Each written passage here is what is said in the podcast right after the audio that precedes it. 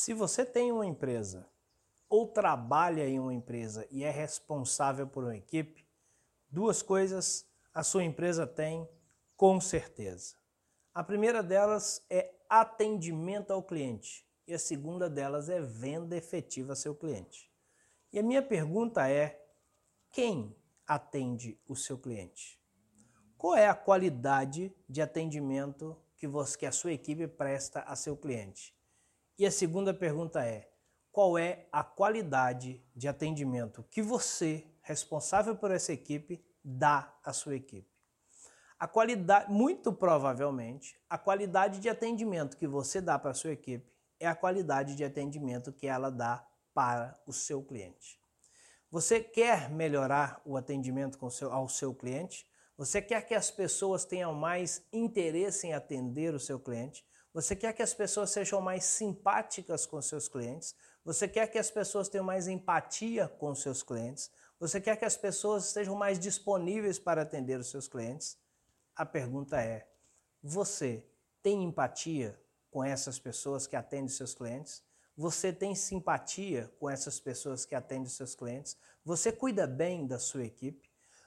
A qualidade com a qual você cuida da sua equipe é, vai gerar o interesse que elas terão em atender o seu cliente.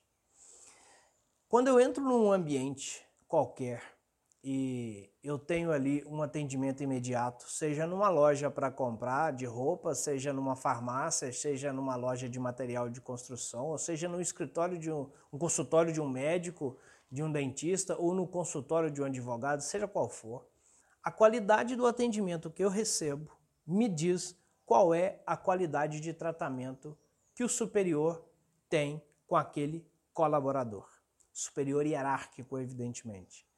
Imediatamente a tradução é feita. Para mim, que estudo o comportamento humano, isso é muito claro. Eu darei para as pessoas aquilo que eu tenho.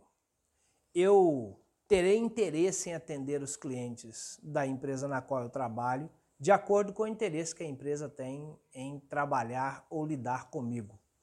A minha satisfação no dia a dia do trabalho, a minha satisfação em atender as pessoas está ligada diretamente à satisfação que eu acredito que as pessoas têm em me atender, em estar comigo, em me ajudar, em trabalhar comigo, em fazer de mim ali uma pessoa melhor.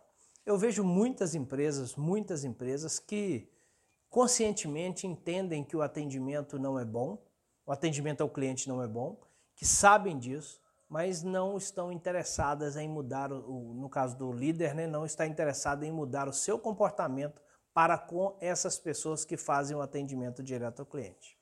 Se você perguntar para as empresas, talvez a grande maioria vai dizer que a coisa mais importante que existe no seu negócio é o cliente. Lógico, sem cliente não há venda, sem cliente não há receita, sem cliente não há dinheiro no caixa, sem cliente não há empresa.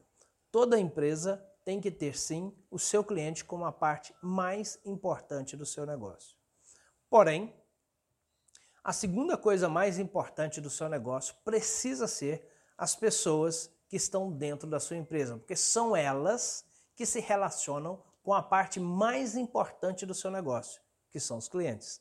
Então, se você não tiver um cuidado especial com essas pessoas que estão dentro da sua empresa, talvez ou quase com certeza, elas não terão o cuidado esperado com, a sua, com, com seus clientes também.